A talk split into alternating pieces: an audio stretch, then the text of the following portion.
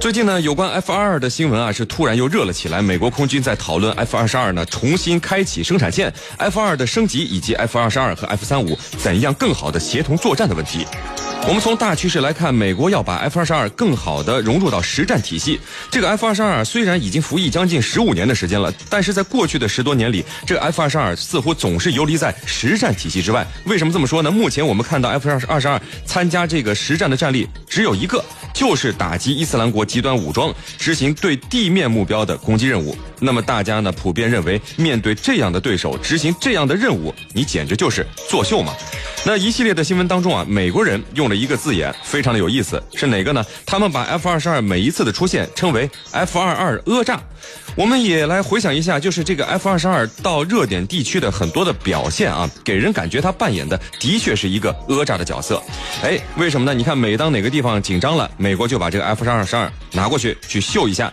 当这个俄罗斯的战略轰炸机反复的逼近北美附近的空域的时候，F 二二当时是升空做了拦截动作。那当现在这个朝鲜半岛紧张了，美国就把这个空前数量的呃这个 F 二十二拉过来来比划一下。所以 F 二二讹诈这个词儿用的是非常的贴切。另外的新闻呢，体现出来的信息也是比较有意思的。这个美国空军负责 F 二二改进项目的一些官员曾经说，为提升 F 二二的战斗力，要为 F 二二配备 AIM 九 X 导弹。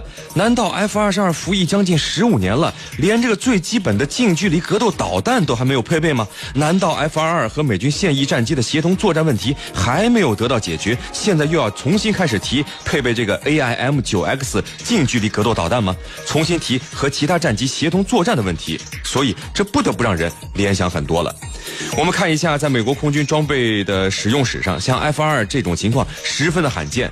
正是装备了十几年的时间，不去参加作战，现在提到的升级又是十分初级的东西。那即使之前的 F 幺幺七很不成熟，早早的就退役了，但是这个期间他也是频繁的参加作战。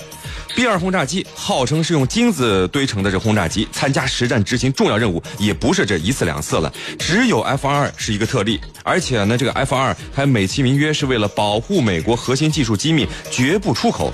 这保的是什么密呢？保的是先进技术的密，还是落后缺陷的秘密呢？